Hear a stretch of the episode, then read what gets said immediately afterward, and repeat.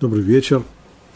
Мы продолжаем изучать книгу Вайкра, третью книгу Торы, 19 глава, 15 стих, там, в разделе к душим, говорит Тора так.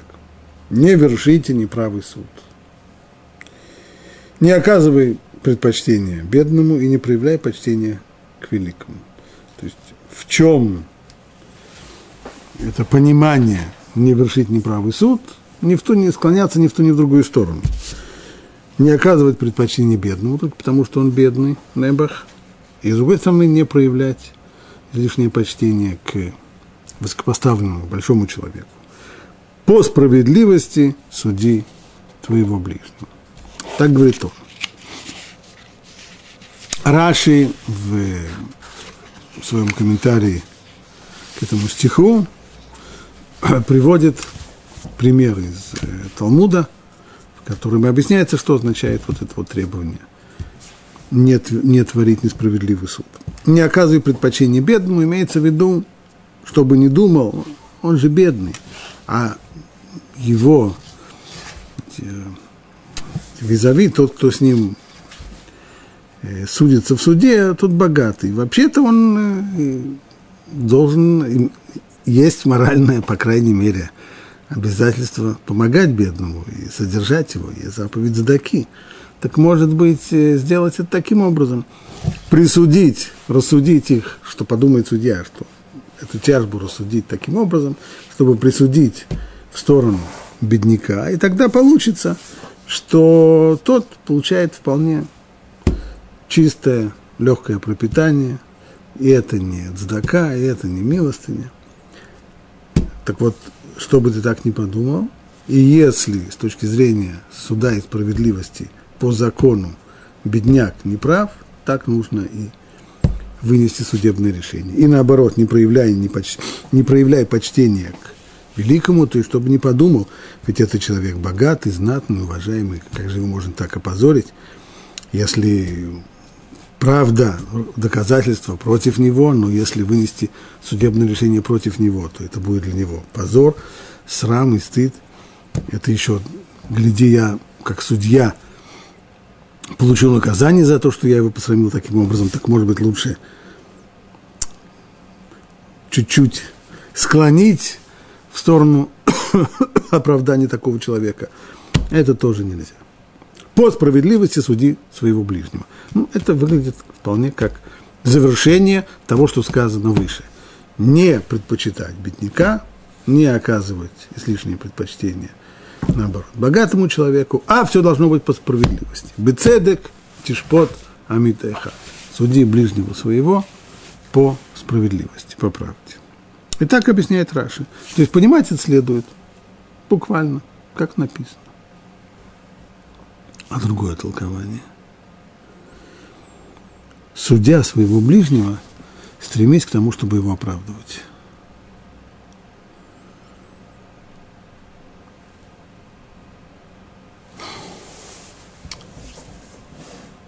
И это толкование заповеди, требования, бецедок тишпота митеха, суди ближнего по справедливости, то есть, что нужно стараться всегда – его оправдать, когда мы выносим решение о человеке, либо о его поступке. И это Раши почерпнул в Талмуде. Вот, э, то место в Талмуде, где обсуждается этот вопрос, это трактат Шивот. Там сказано так. Учили наши, учили мудрецы, что подразумевает Тора, говоря справедливо суди своего ближнего. С одной стороны, чтобы не было неуравновешенной поддержки одной из тяжущихся сторон. Например, то есть судья должен быть к обеим сторонам, которые пришли к нему судиться, к обеим сторонам должен относиться абсолютно непредвзято и равно, чтобы не допустить так, чтобы один из них стоял, а другой сидел. Или один будет иметь полную возможность высказаться, в то время как от второго потребует говорить вкратце. То есть, скажем, один говорит связно, и судья внимательно и терпеливо его выслушивает. Второй все время мямлит и повторяется. И, и судья уже теряет терпение, начинает ему говорить, и, если можно покороче, ближе к делу, давай, давай, давай.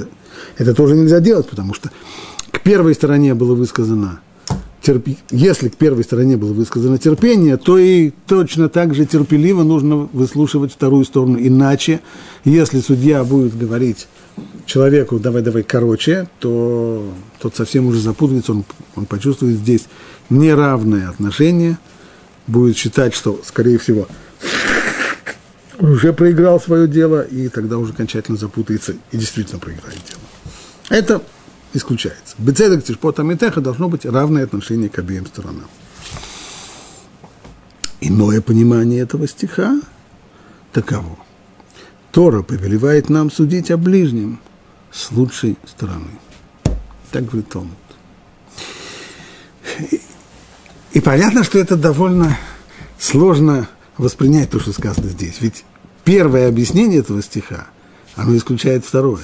Первое настаивает на абсолютной справедливости. Справедливость, то есть никаких уходов и отходов.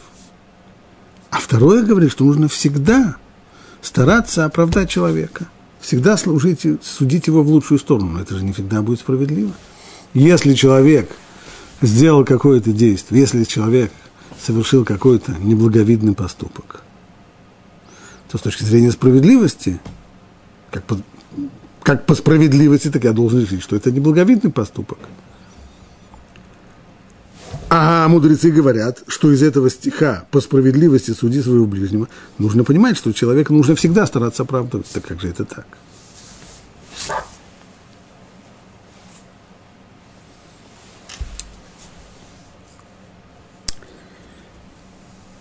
Посмотрим э, как формулирует эту заповедь Рамбам в своей книге «Заповеди». 177-я повелительная заповедь, там Рамбам пишет так. Это повеление, обращенное к судьям. То есть этот наш стих, который мы зафиксирован, 177-я повелительная заповедь, по сути обращается к судьям. Это главное его содержание.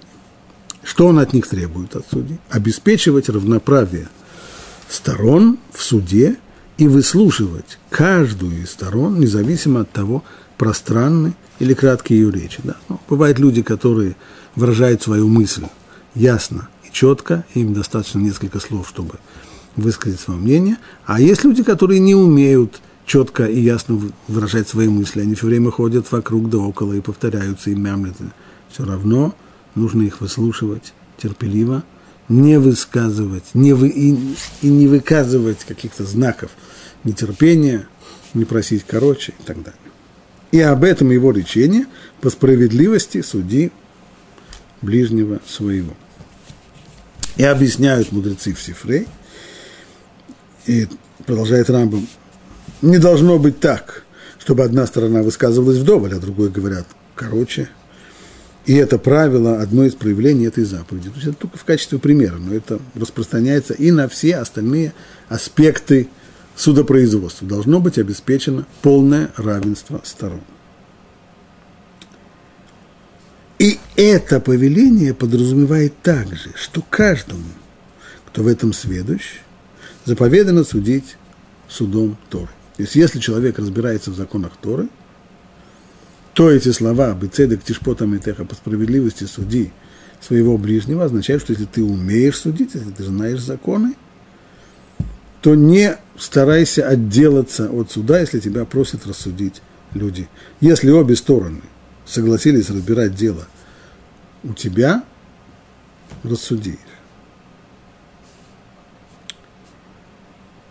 И это же повеление в конце добавляет Рамбам подразумевает также, что человек обязан судить о своем ближнем с лучшей стороны, истолковывая его поступки и слова в лучшую сторону. То есть, конечно же, заповедь это говорит о судьях. Высказанные в ней требования – это требования к судьям. Но дело в том, что каждый из нас, говорит Рамбам, время от времени становится судьей. А именно, когда он судит поступки другого человека или личность другого человека, составляя мнение о нем. Либо для самого себя, либо его спрашивают. его спрашивают рекомендации, рекомендации по поводу этого человека для работы или для того, чтобы посвататься к его дочери или к его сыну. Что вы скажете о таком? Но даже если не спрашивают, человек просто становится свидетелем определенного поведения другого человека. Сам, сам собой, либо в обществе.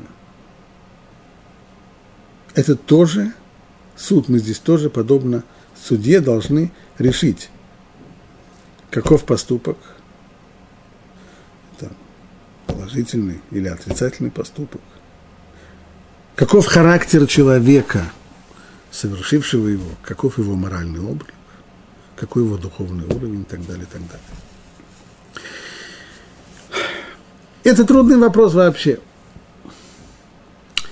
С одной стороны, даже на уровне самого простого понимания, здравого смысла. Понятно, что хорошо бы, хорошо бы судить человека в лучшую сторону. И в конечном итоге основной, основополагающий принцип Торы, который записан в той же, в той же самой главе к душим, всего лишь через несколько строчек, Вафтал реха камоха, люби ближнего своего, как самого себя, как объясняют мудрецы, что то, что ты не любишь, то поведение, которое ты не любишь по отношению к себе, не проявляй по отношению к другим. Так понятно, я хотел бы, чтобы обо мне судили в лучшую сторону. Я не хотел бы, чтобы мои поступки осуждали рубя с плеча. Я хотел бы, чтобы понимали сложность и ситуации, в которой я был. И самого поведения, оно неоднозначное, оно не черно-белое. Я хочу, чтобы искали оправдание. Даже там, где я плохо поступил, я знаю, что я плохо поступил, но все-таки мне кажется, что меня можно было бы оправдать. Так если я этого жду по отношению к себе, так вполне естественно, чтобы я сам таким же образом относился к другим людям, но с другой. Но ведь есть и другая сторона. Ведь таким же образом мы попадаем, мы извечно попадаемся в просак мошенникам, которые нас обманывают. Мы, мы же не хотим подозревать людей. Мы думаем, они хорошие. Если человек пообещал, то он пообещал. Скорее, значит, он выполнит. И где проходит граница? До какой степени нужно судить человека в лучшую сторону? Как, как правильно подойти к этому вопросу?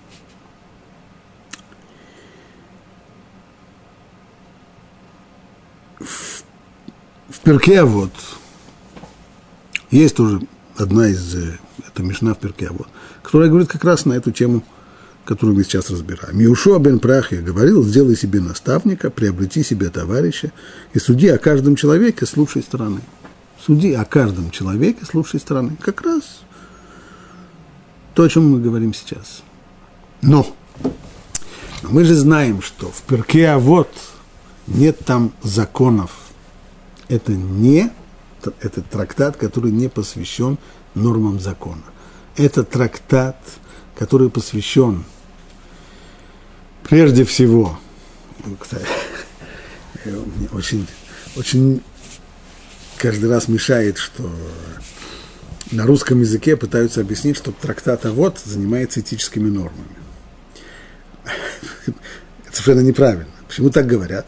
Потому что на иврите объясняют, что трактат, что трактат вот занимается вопросами, связанными с мусар. А в слово мусар в словаре означает этика, стало быть, это этические нормы. Да как раз-то нет. Этические нормы – это законы.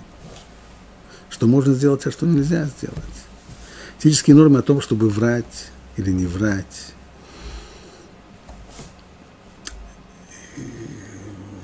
платить вовремя долги или не платить, это все не, это все законы.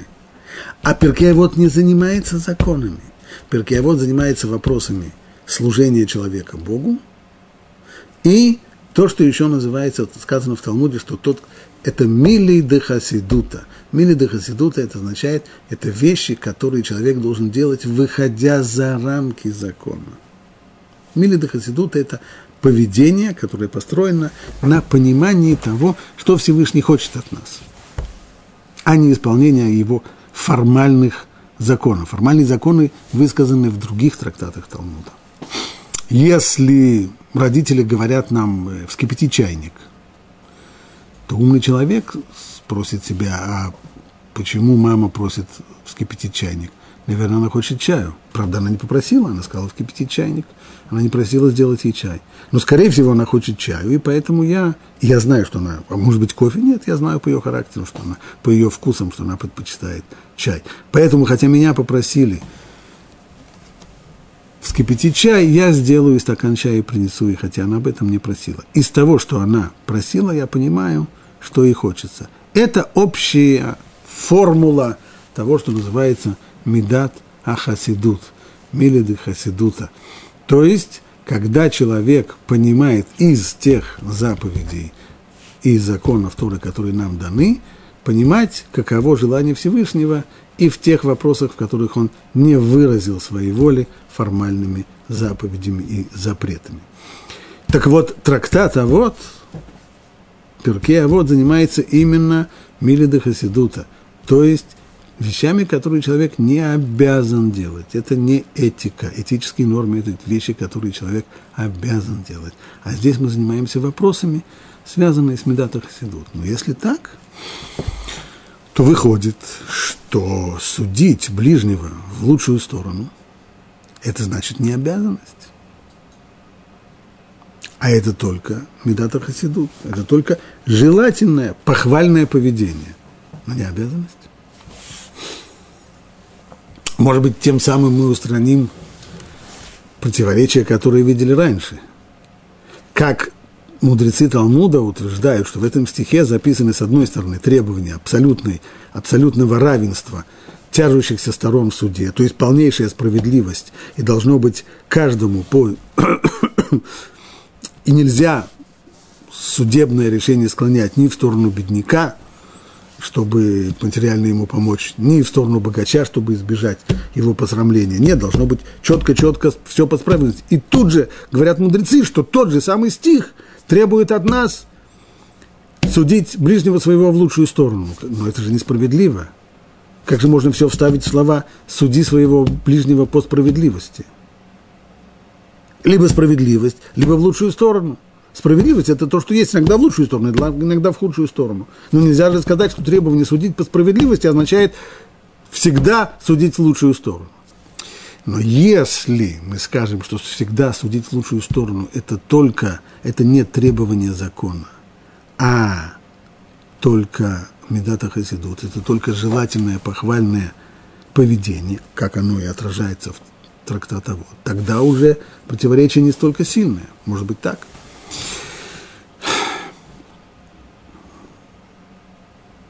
К сожалению, не так. Э, ведь, ведь Рамбам-то привел на самом деле вот это вот требование в книге, в Сефера Мицвод, в книге заповедей. Заповедь, значит, обязанность. И это повеление подразумевает также, что человек обязан судить о своем ближнем с лучшей и доброй стороны, истолковывая его поступки и слова в лучшую сторону, что называется лыкав сход. Так как же может быть, что с одной стороны Рамбам утверждает, что это обязанность, а с другой стороны о том, что нужно судить человека всегда с лучшей стороны, сказано в перке, а вот где обязанности-то нету. А ответ на этот вопрос содержится в комментарии самого Рамбама к перке, а вот. Ведь Рамбам одно из его, пожалуй, это самое раннее его самый ранний его книга, которую он написал, это комментарий к Мишне. Поскольку Перкея вот это часть Мишны, то и к Перкея вот Рампам написал комментарий. Вот, прочитаем внимательно то, что он там пишет.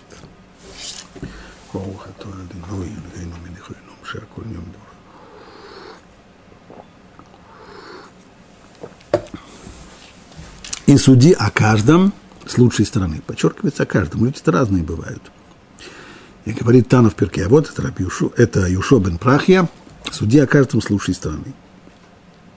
Это подразумевает, пишет Рамбам, что став свидетелем поступка незнакомого тебе человека, ты должен расценить этот поступок с позитивной стороны. Даже если сам поступок может быть воспринят в равной степени, как и негативный. Значит, Рамбам говорит, о чем идет речь. Мы становимся свидетелями поступка, который можно оценить по-разному. То есть по, по обстоятельствам невозможно четко решить, положительный этот поступок или отрицательный. Он может быть истолкован и так, и так. 50-50. Так вот, второе, говорит Рамбам, речь идет здесь, перке, вот, о том, что тот, кто совершает этот поступок, он незнакомый нам человек.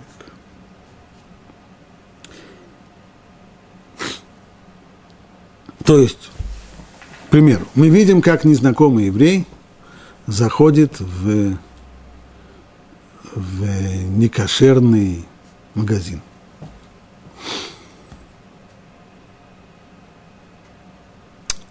Может быть, он зашел туда для того, чтобы купить бутылку Кока-Колы. Ну, можно было бы купить ее в других местах, ну. А может быть, он пошел туда за некошерной пищей. Неясно. Может быть так, может быть так. И еврей нам не знаком. В этом случае именно об этом и говорит Иушо бен Прахи. Что нужно судить его в лучшую сторону. И, как мы сказали, поскольку это вот речь идет здесь о желательном и похвальном поведении, но не об обязанности. Однако в том случае, когда человек, чья праведность и добродетель не подлежат сомнению, совершил на твоих глазах явно плохой поступок, есть хоть малейшая возможность, и если есть хоть малейшая возможность истолковать случившееся с положительной стороны, ты обязан избрать именно этот вариант, так как существует вероятность того, что он безвинен.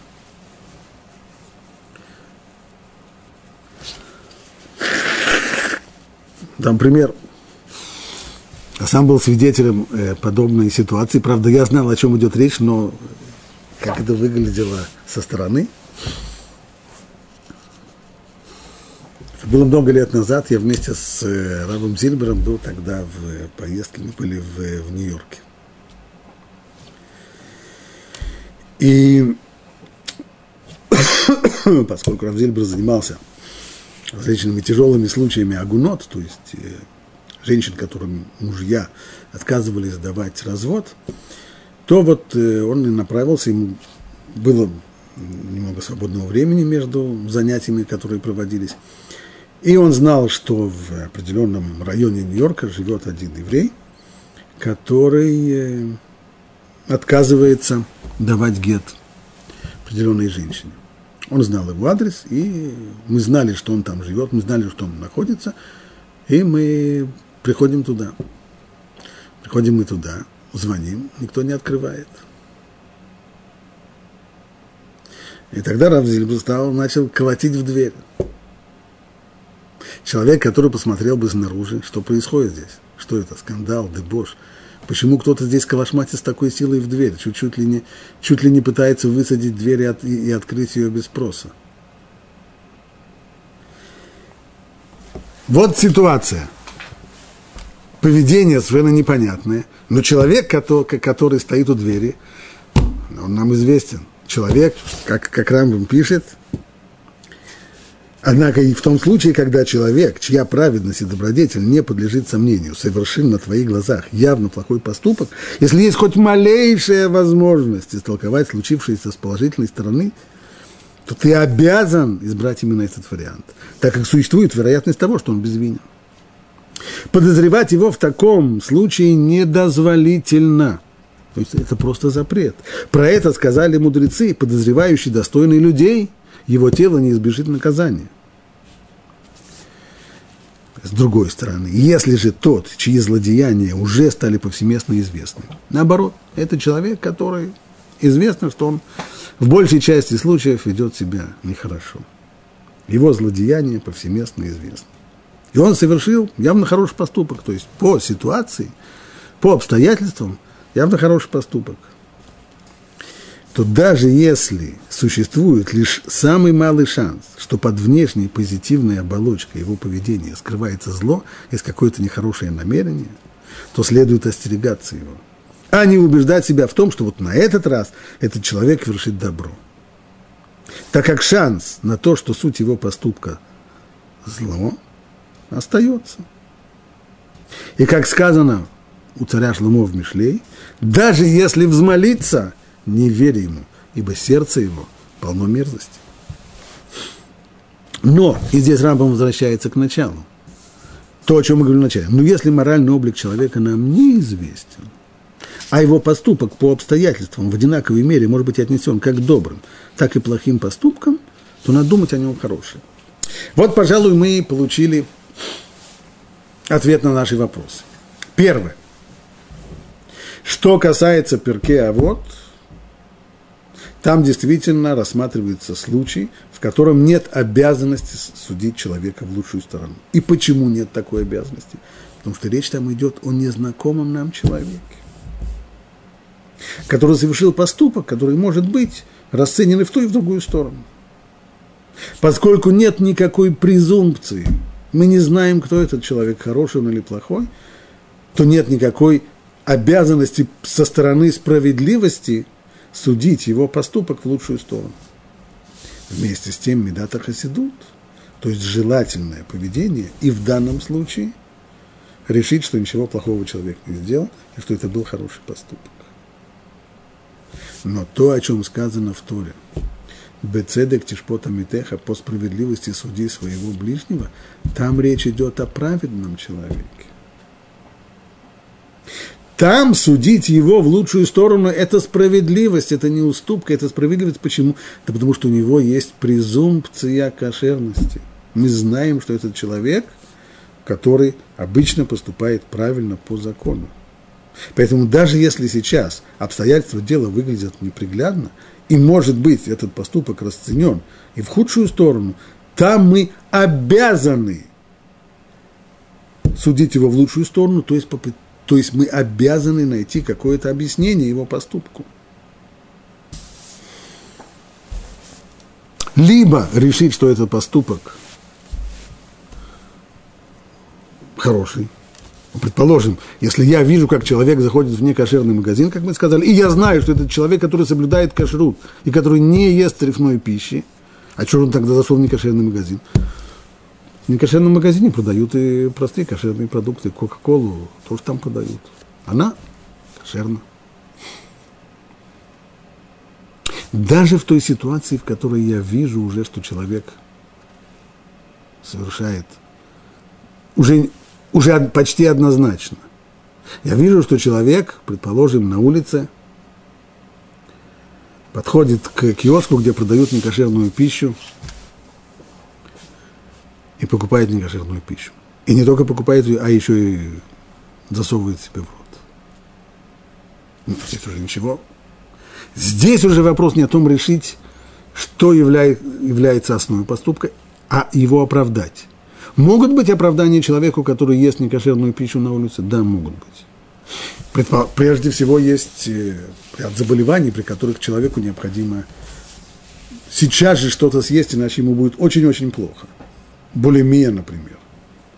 Или есть определенные ситуации с... Э, э, я знаю одну женщину, когда она была беременной, то у нее были страшные совершенно приступы вот что-то подобное булимии. Она, она проходила мимо киоска, где продавали э, самые, не рыбные палочки, а палочки из, э, из крабов, по крабовые или крабовые палочки. Я почувствовал, что если она покрылась холодным потом, что она, а, она сейчас вынуждена съесть эту самую крабную палочку, иначе ей будет здесь плохо. И с точки зрения Аллахи, она имеет право на это. Потому что это действительно просто опасная, опасная для здоровья э, ситуация. И так далее, и так далее. Это уже оправдание в, в случаях, в которых видно, что поступок был, э, что, не соответствовало окей, не, неправильно было здесь сделано. Но есть оправдание. Да. Наоборот, когда речь идет о человеке, о котором мы знаем, что человек, который обычно поступает плохо, тогда тот же самый принцип справедливости обязывает судить его поступки в худшую сторону и остерегаться его даже тогда, когда поступок, который он совершает, судя по всему, поступок хороший. Тогда я должен остерегаться, что за этим стоит какой-то нехороший умысел. И теперь понятно, каким образом наши мудрецы утверждают, что стих, который говорит по справедливости суди своего ближнего, каким образом мудрецы говорят, что всегда нужно судить ближнего в лучшую сторону. Потому что речь здесь идет о ближнем, о человеке, который нам известен, он нам знаком. И мы знаем, что этот человек хороший. И мы знаем, что этот человек в большей части случаев поступает правильно. Тогда сама справедливость на основе презумпции кошерности требует, чтобы мы, мы его поступок судили в лучшую сторону. Мы держим его, как говорили в Одессе, за праведника. И коли держим его за праведника, то вот эта самая хазака, то есть вот эта самая презумпция, она и требует по справедливости судить его поступки в лучшую сторону, и даже если это невозможно, то, по крайней мере, оправдывать. Подобного же рода рассуждения мы находим в другом комментарии к Перке А вот Это комментарий Рабейну Йому, более поздний.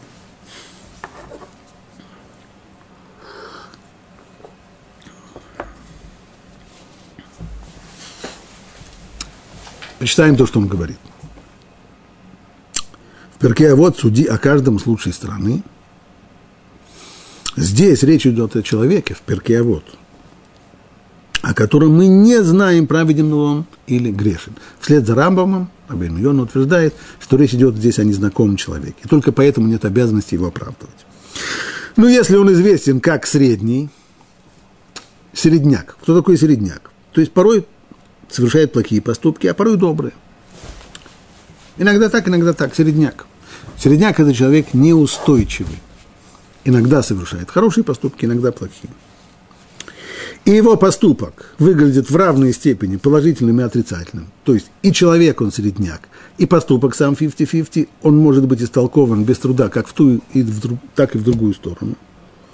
Или даже по обстоятельствам в большей степени он склоняется к обстоятельства склоняются к тому, что этот поступок отрицательный, то мы обязаны постараться воспринять содеянное позитивно, приписав ему благие намерения. То есть человек, который нам известен, известен нам как Бейнуни, как средний человек, то в случае, когда, если сам поступок, он 50-50, может быть объяснен либо так, либо так, то в этом случае – нужно постараться воспринять содеянное позитивно, приписав ему благие намерения.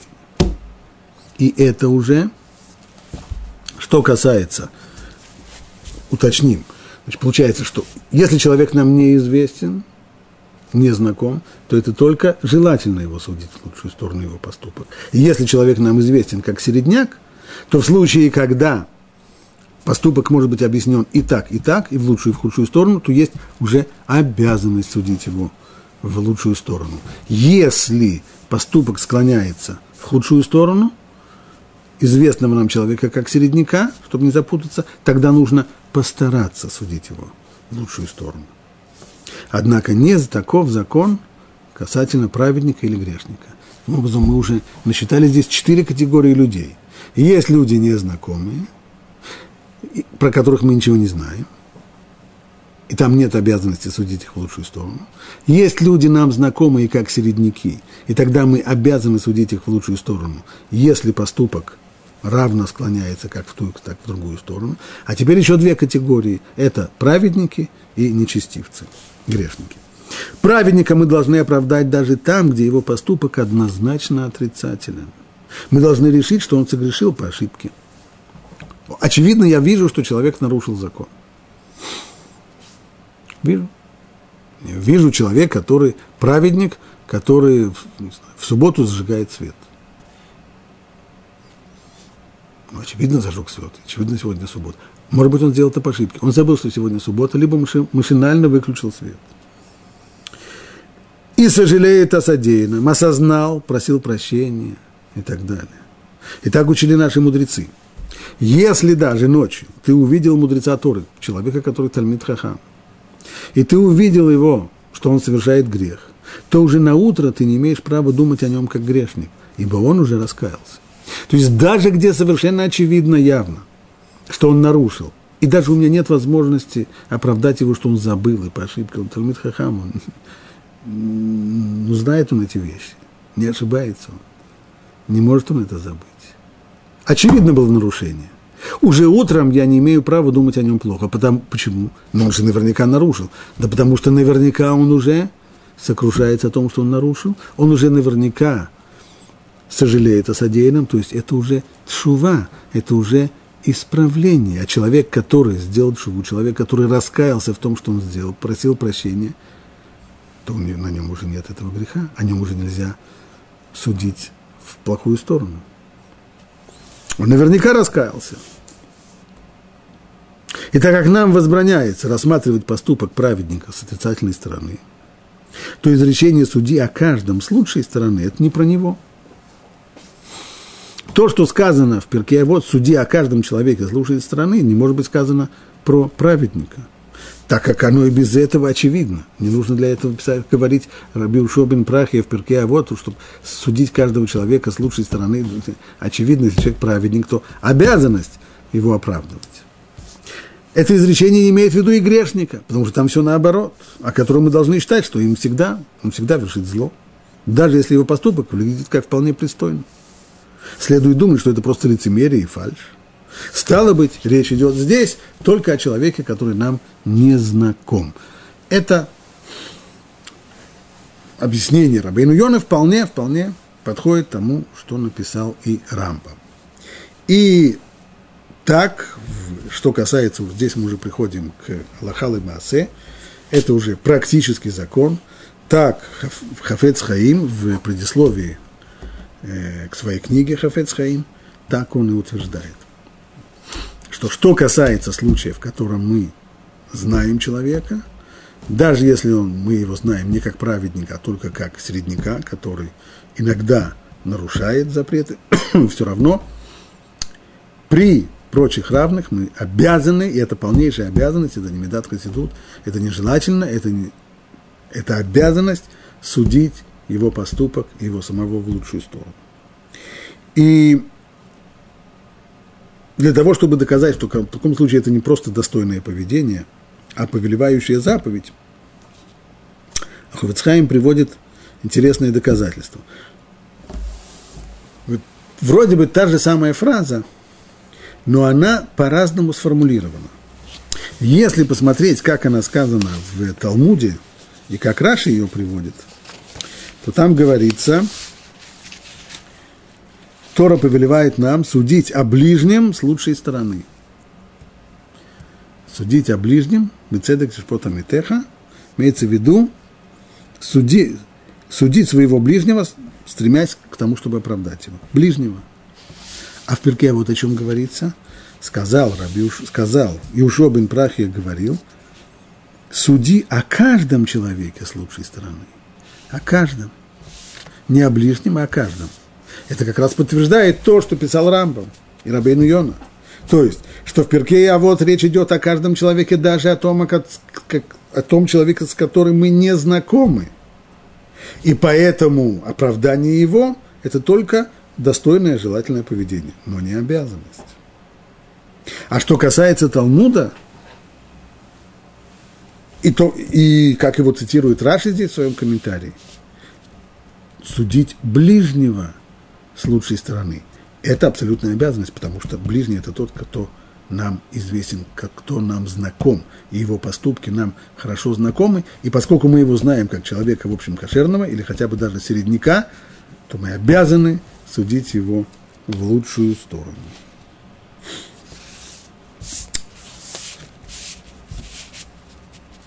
Вот теперь можно подвести итог э, Практически. Как же эта заповедь выполняется? Так, четыре категории людей у нас есть. Первое – это человек, который известен своей богобоязненностью. Человек, учащий Тору. И не просто он учит Тору, а он еще и Бога боится. То есть его основная масса его поступков правильны с точки зрения закона. Тогда даже если мы видим, как он совершает очевидный и недвусмысленный проступок, совершенно явно, что он здесь нарушает закон, то уже на завтра мы не имеем права думать о нем плохо, потому что он наверняка уже раскаялся в содеянном. Но, и вот здесь одно но. Все это касается нарушений в области, то, что называется бен адам лымаком, то есть в отношениях между человеком и Богом. нарушил субботу, он съел некошерную пищу, он э, нескромно себя вел с э, женщиной и так далее.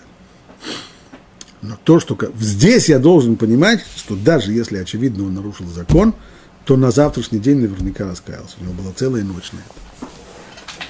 Но если человек нарушил закон, который регулирует отношения между людьми, например, мы учили, что есть заповедь Бейомоти Тенсхаро, есть обязанность в тот же день, как человек закончил свою работу, в этот же самый день с ним расплатиться. Я вижу, что человек не расплатился со своим работником, хотя деньги у него есть. Я знаю, что деньги у него есть. То есть он явно нарушил. Или он одолжил деньги и не возвращает их. Здесь нет вот этого запрета уже на завтрашний день думать о нем плохо. Да потому что то, что раскаялся, конечно, он раскаялся. Нет никакого сомнения в том, что он раскаялся. Но только он, он не прекращает свой грех тем, что он раскаялся. В отношениях между людьми, пока человек не вернул деньги, не заплатил то, что он обязан заплатить, или не попросил прощения у обиженного человека, то он остается грешником. Несмотря на то, что он очень раскаивается и заливает горючими слезами свою подушку каждый день до, до трех утра. Не поможет. Пока не расплатился, пока не примирился с обиженным им человеком, остается грешником. Поэтому получается, что человек, который известен нам как праведный, богобоязненный человек, если мы уверены, что он совершил нарушение по отношению к Богу, то уже на завтра нельзя о нем думать плохо, и это полнейшая обязанность.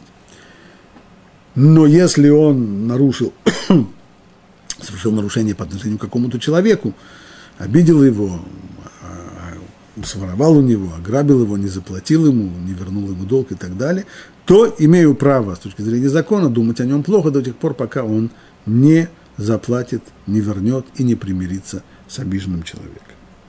Это первая группа. Вторая группа, полная противоположность, это грешник, известный грешник, нечестивец. То есть, каким образом мы можем назвать, когда мы можем назвать человека таким именем, что он э, грешник, нечестивец, если большая часть его поступков – это нарушение закона.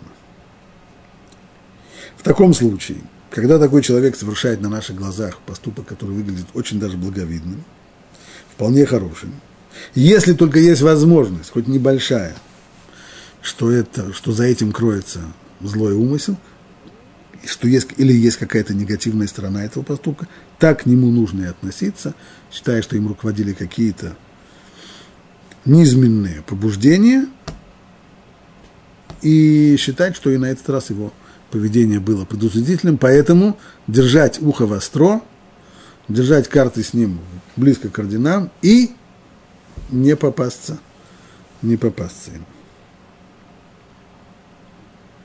Теперь средний человек. Человек нам знакомый. Мы знаем, что он э, середняк. То есть середняк – это человек, который старается не грешить, но у него не всегда получается. Он неустойчивый, разом, разом так, разом так. Тогда все зависит от обстоятельств дела. Если он совершает поступок, который может быть истолкован и в ту, и в другую сторону, то есть 50 на 50, то по закону Торы мы обязаны судить его с лучшей стороны. Это абсолютная обязанность. Если его поступок склоняется ближе по обстоятельствам, склоняется ближе к плохому, то тогда с точки зрения закона нет обязанности его оправдывать, но медата хасидут, то есть достойное и похвальное поведение, и в этом случае решить, что ничего плохого здесь не было. Но обязанности здесь нет. И, наконец, четвертый, последний вариант – это человек нам незнакомый, то здесь, даже там, где обстоятельства, они равные, с той же самой вероятностью можно рассудить его поступок и в лучшую, и в худшую сторону, обязанности его оправдывать нет, медата хасидут, то есть достойное, желательное поведение, его оправдать и не думать о нем плохое, безусловно, существует. Насколько, есть ли какая-то граница, в которой, когда мы должны, обязаны или желательно оправдывать другого и думать о нем хорошо, до какой степени? Говорят о, о Коцке, сказал, что если есть у человека, все Всевышний создал для пользы, на пользу человека. Но вот есть люди, иногда бывает у людей мышление нерациональное, совершенно какое-то, то, что называется свара кума. Нерациональное мышление совершенно... Для чего оно существует? Зачем, зачем Всевышний создал такой образ мышления у людей? Коцкер ответил, а это для того, чтобы оправдывать других, чтобы выполнять эту заповедь, о которой мы сейчас говорим. Иногда нужно придумывать самые невероятные объяснения и очень малореальные для того, чтобы и очень малорациональные для того, чтобы оправдывать других людей. И что самое интересное, что нередко эти объяснения при всей их нерациональности оказываются верными соответствующими действительности. Талмуд приводит такой пример. Когда два мудреца отправились в Рим для того, чтобы заниматься заповедью «Пиден живым», выкупать пленных. И они договорились, что один будет рассматривать одну часть города, второй другую, прочесывать для того, чтобы искать еврейских пленных. И через некоторое время один из них, проходя по улице, вдруг видит, как другой его его товарищ выходит из, э, из заведения, которое сегодня назвали бы массажным кабинетом. Ну, что уже можно подумать здесь? Ну, когда они возвращались, уже выполнив митцву выкупив несколько пленных, настолько, насколько им деньги позволяли, сидя уже на корабле, то Спросил один другого, скажи мне, когда мы с тобой столкнулись по улице, только скажи честно, что ты тогда про меня подумал? Ответил ему товарищ, я подумал про тебя вот что, ведь э, известно, что нельзя выкупать пленных за завышенную цену. То есть, если выкупают их, то по реальной цене. Где нужно узнать реальную цену? Почем, почем человеческий товар? Самое простое место узнать, почем человеческий товар, это то самое заведение, из которого ты и вышел. Так я и подумал, что ты туда пошел. Сказал ему товарищ, клянусь, я, я клянусь тебе святым храмом, что оно так и было.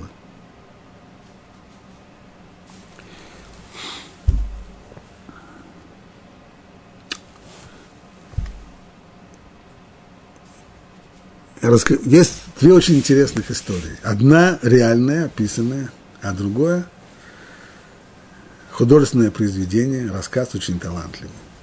Они поразительно похожи, но есть между ними небольшое различие.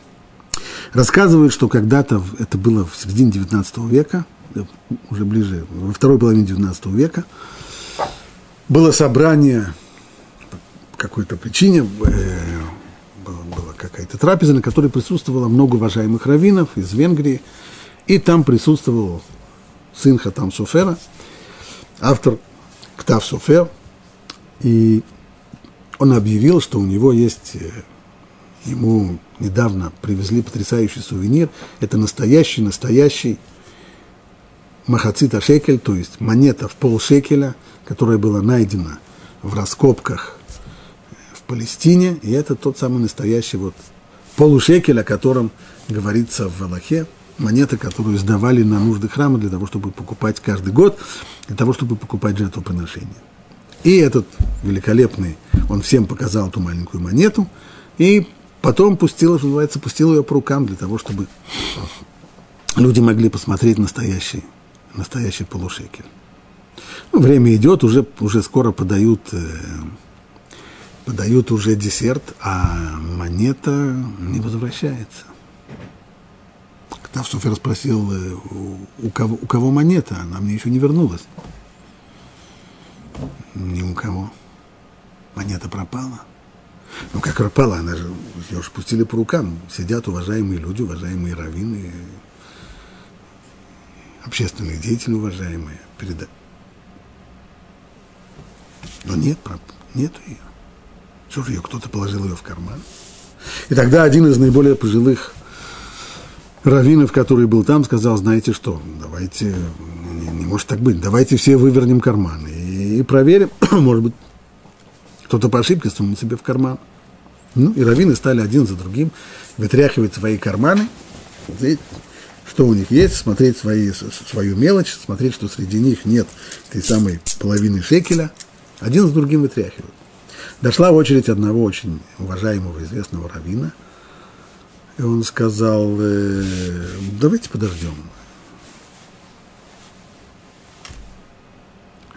Все вытряхивают карман. Нет, а я прошу подождать. В театре называется «Немая сцена». Все просто обалдели. Как это так? Ну, подождем еще пять минут. Да. Ну, все ждут пять минут, понятно, что ничего не происходит. Напряжение в зале можно было почувствовать. Пять минут прошли сказал Равин, давайте подождем еще пять минут. Тут уже была не немая сцена, тут уже начали шушукаться. Но вот по прошествии вторых пять минут вдруг в зал вошел один из официантов, который до этого выносил посуду. Спросил, господа, я нашел в блюде вот э, старинную монету, может быть. Э... Ктав посмотрел, да, да, это, это его монета. Фу, ну, слава Богу, нашлась. Тут стал этот уважаемый раввин, который отказывался выворачивать свои карманы. На глазах у всех он достал из кармана своего монету древнюю, полушекель, такую же, как была у Ктав Софера. А теперь, господа, сказал он, представьте себе, что было бы, если бы вы отказались ждать эти пять минут. И я бы нашел в своем кармане, я бы пока вывернул бы свой карман – и в нем был бы такой же, такой же полушекель, как и тот, кто что пропал. Ну, сказал Ктав Суфер, если мы пришли, собрались здесь только для того, чтобы быть свидетелем такого происшествия, ради этого одного стоило только сюда проходить, выучить, насколько нужно уметь оправдывать человека. Когда уже ну, всем было ясно, что здесь происходит ужасно, если человек отказывается, все выворачивают свои карманы, а, а он отказывается, ну, значит, не значит. А вот теперь тем, кто хорошо знаком с русской литературой, есть рассказ замечательного русского писателя Александра Ивановича Куприна. Называется «Бригет». В этом рассказе сюжет очень похож. Ну, естественно, другой колорит. Там собираются не раввины на званный обед, а там офицеры Энского полка, которые пьют, играют в карты, кутят. И среди всей этой попойки один из офицеров вдруг показывает выигранные им в карты великолепные, выигранные великолепные швейцарские часы фирмы Бригет, фирма, которая по сей день делает э, хорошие и очень дорогостоящие часы. И вот он показывает всем этот бригет, который он выиграл, пускает его по рукам, попойка продолжается, бригет где-то не возвращается к офицеру. Ну, что делать? Один из старших офицеров говорит, господа офицеры, честь нашего полка обязывает, мы не можем с этим так э, смириться, давайте вывернем карманы. М? Офицеры один с другим начинают выворачивать карманы. Когда доходит дело до молодого офицерика.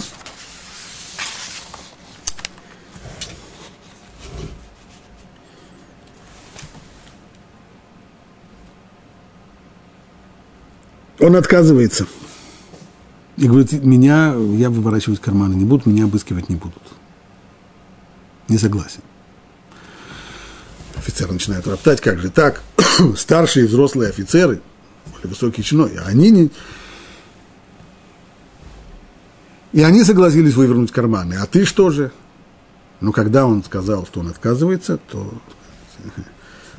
офицерский суд чести, извините, но вы не можете быть офицером нашего полка. Тот повернулся на каблуках и ушел. Через некоторое время входит денщик. Все почти как в рассказе про Хатам Суфера. Входит денщик – и, и показывает часы, которые вот они закатились куда-то там под, под стул. Нашли часы. Слава Богу.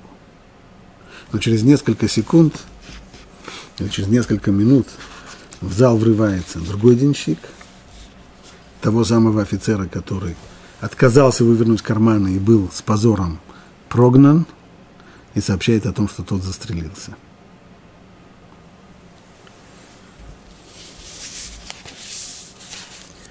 офицеры бегут на квартиру застрелившегося товарища, видят там его труп в луже крови, его письмо на столе, а над его письмом часы, бригет, точно такие же, как те, что потерялись во время попойки. И с объяснением, что он покончил с собой, потому что не мог потерпеть этот стыд и так далее, и так далее. Вот вам два рассказа. Один, последний, вымышленный. Но, безусловно, очень реальный. Второй, произошедший в реальности, в двух разных обществах. Почти тот же самый рассказ, только конец двух рассказов совершенно разный. Об этом говорили уже мудрецы. Реу ма бейн бни бейн хами. Вот посмотрите, какая разница между моим сыном и сыном моего свекра.